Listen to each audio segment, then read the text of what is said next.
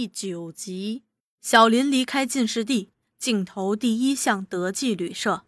他和女店主也是熟人，因此马上就找到老黄。老黄正在出门，他没有别的地方好去，也不便到处乱走，唯一能去的就是十八号。他估计给市委的信已经寄到，也可能有复信。他想去打听打听消息，可说是完全出乎意外。那少年人突然在他面前出现了，他高兴地伸手，他高兴地伸出手，热烈地和他握着。小林有点内疚，很不自然。老黄请他坐，他不坐，只说：“真对不起，害你等了这些日子。”老黄心中有数，知道有好消息，因而也非常兴奋，说：“不干你事，你们有困难，我知道。”小林又低声说：“你托我找的那个亲戚已经找到，正在等你呢。”老黄心急道：“什么时候去看他？”小林不慌不忙地说：“现在就去。”老黄立即答应了，说着他就赶忙地收拾行李。小林又从口袋里摸出那五块大洋：“你的亲戚叫我把这点钱带给你，好付清房租伙食。”老黄笑道：“你们都知道了。”小林笑了笑，不答话。老黄把行李收拾好，带着钱出去。女店主见他满面笑容，也替他高兴，问：“亲戚找到了？”老黄道：“找到了，找到了。刚从省城回来，叫我就搬到他那儿去住。多谢老板娘，没有你帮忙，我真不知道该怎么办呢。”女店主道：“哎，我说过。”凡住过我旅社的人，就是我的人。有困难，我不帮谁帮啊？又低声问：“你的亲戚就是那个在东大街开杂货铺的？为什么不早说呀？我们是隔街邻居呀。”老黄道：“不是他，是我托他代找的。他把欠账结清，又回到房间提行李，对小林说：‘走吧。’女店主还特意送出门，反复叮嘱先生。”找到亲戚，可不要忘记我们，常常来走动啊！他的善良德行留给老黄深刻印象。小林带着老黄走的是大林常走的路，不必通过大街，不必经过戒备森严的城门口。这座城池原有一道坚固的、高可三丈、宽一丈的石墙，据说当年是为抵御从海上入侵的倭寇而筑的，现因年久失修。有些地方已倒塌成大缺口，大林经常来往的是一个城墙缺口。首先发现这个通道的是附近村子的农民，他们贪图路近，出入城方便，又可以避免城门口中央军的检查盘问。一传十，十传百，久而久之，也成为一条半公开的通道。老黄还是石匠打扮，小林却是普通农家打扮。一个在前，一个在后，迅速地通过横间小巷，走了约半小时，才到达城墙边。小林机警地先自攀上缺口，前张后望，没情况，招招手。老黄也上去，过了这城墙缺口，沿着护城河，又过了一道独木桥，进入城郊一座村庄。小林松了口气，站住，抹去额前汗珠。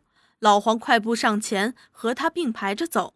小林这才放心地说：“我们现在可以大摇大摆地走路了。”一出城，他们就把脚步放慢。小林不但对老黄表示特别亲热，而且话也多了。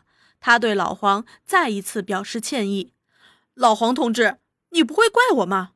我一直有意躲开，不见你。对一个上级派来的同志，我这样做。”是很不礼貌的，可是没有办法呀。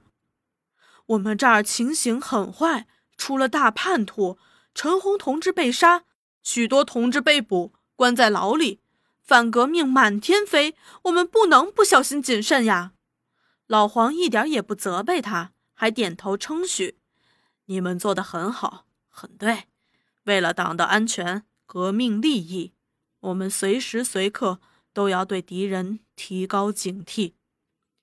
小林还觉得解释欠充分，又补充道：“我们也很急啊，从十五号起就等着。可是你到十九号才到，时间不对。后来又听说德记出了事儿，德昌同志告诉我不能接。这样决定完全对。我们现在就是去找德昌同志啊。小林点头道：“我想是。”他们又走了一段路，老黄对这个年轻同志的兴趣逐渐在增加。他觉得他机警、灵活、亲切而又坚定。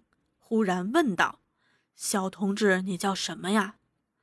同志们都叫我小林，你也叫我小林好了。小林同志，我可以问你，你今年多大年纪啊？上级要问什么都可以。今年十七了。读过几年书啊？穷人可没读书的运气啊，只读完小学就失学了。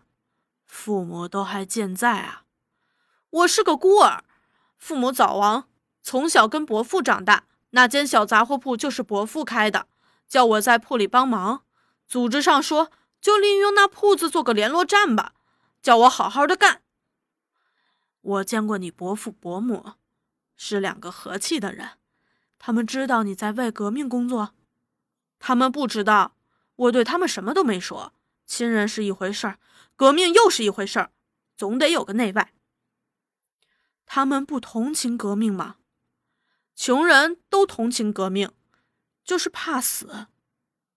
所以要做工作，提高他们的觉悟啊！你现在的工作也不能小看啊。德昌同志也这样说。就是不痛快，为什么你觉得不痛快啊？事情不多，可是很重要。小林点头承认。老黄又说：“干革命不能光求痛快。”小林不表示什么。老黄又问道：“你现在已经是党员了？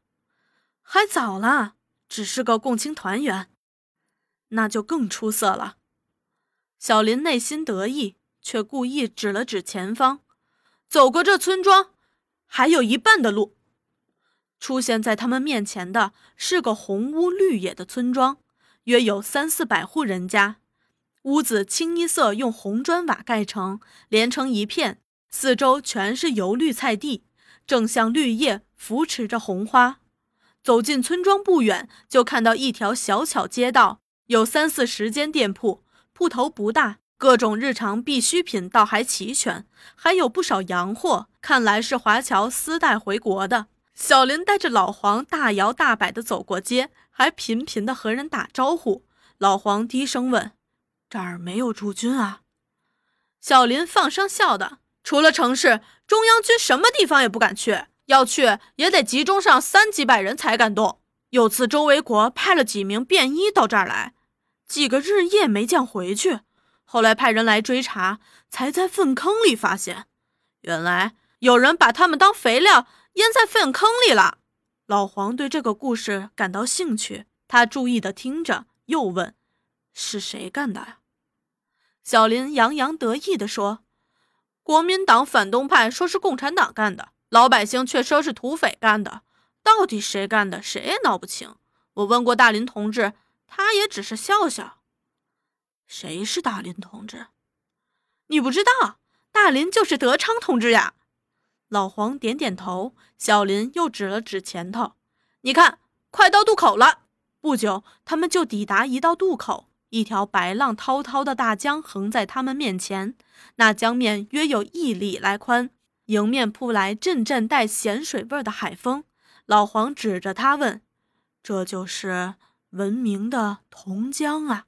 小林点头道：“就是，从这儿可以通到大海。”欢迎收听由乐一有声为您带来的红色经典《风雨同江》。